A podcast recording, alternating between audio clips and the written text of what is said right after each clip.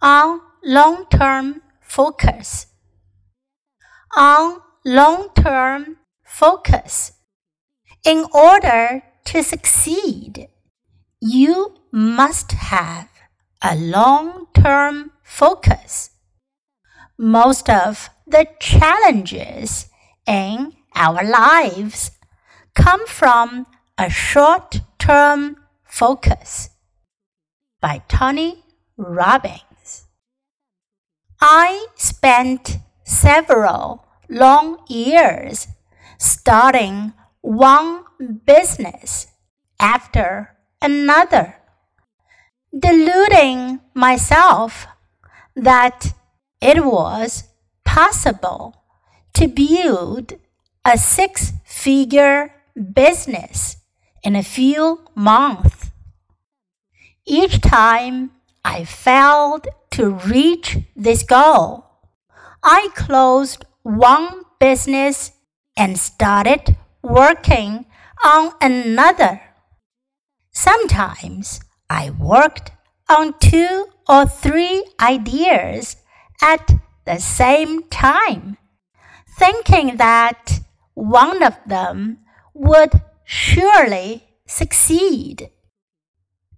I would have saved myself a lot of time if I had realized that I had a short term focus and this attitude had been the very reason why I couldn't accomplish my goals.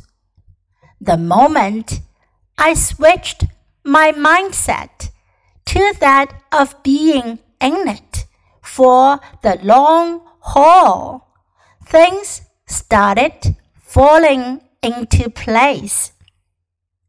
When I look back at my other goals, I struggled in a similar way due to the same reason.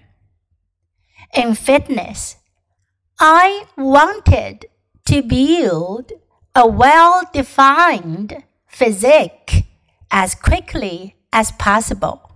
I frequently reduced my daily caloric intake to levels that were impossible to maintain over the long term.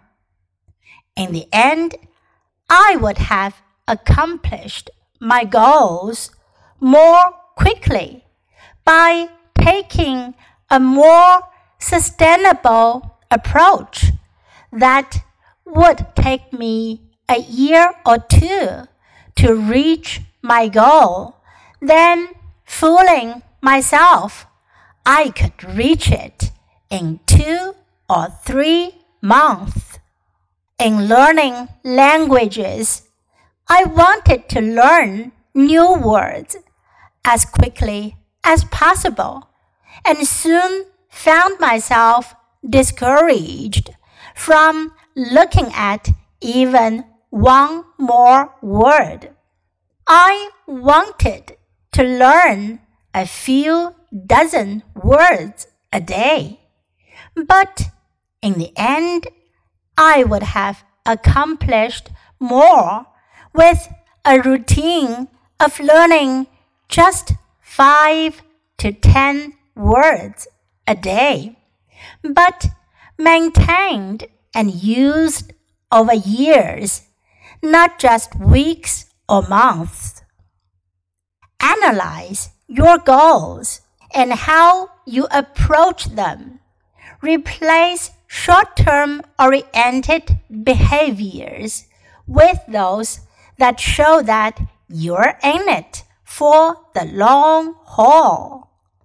Self discipline isn't limited to rejecting a cake or sticking to an exercise habit.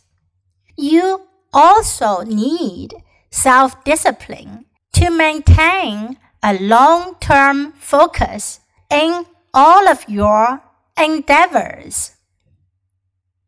In order to succeed, you must have a long term focus. Most of the challenges in our lives come from a short term focus. I spent several long years starting one business after another, deluding myself that it was possible to build a six figure business in a few months. Each time I failed to reach this goal, I closed one business and started working on another. Sometimes I worked on two or three ideas at the same time, thinking that one of them would surely succeed. I would have saved myself a lot of time if I had realized that I had a short term focus and this attitude had been the very reason why I couldn't accomplish my goals. The moment I switched my mindset to that of being in it for the long haul, things started falling into place. When I look back at my other goals, I struggled in a similar way due to the same reason. In fitness, I wanted to build a well defined physique as quickly as possible. I frequently reduced my daily caloric intake to levels that were impossible to maintain over the long term. In the end, I would have accomplished my goals more quickly by taking a more sustainable approach that would take me a year or two to reach my goal than fooling myself I could reach it in two or three months. In learning languages, I wanted to learn new words as quickly as possible and soon found myself discouraged from looking at even one more word. I wanted to learn a few dozen words a day, but in the end, I would have accomplished more with a routine of learning just 5 to 10 words a day, but maintained and used over years, not just weeks or months. Analyze your goals and how you approach them. Replace short-term oriented behaviors with those that show that you're in it for the long haul. Self-discipline isn't limited to rejecting a cake or sticking to an exercise habit. You also need self-discipline to maintain a long-term focus in all of your endeavors.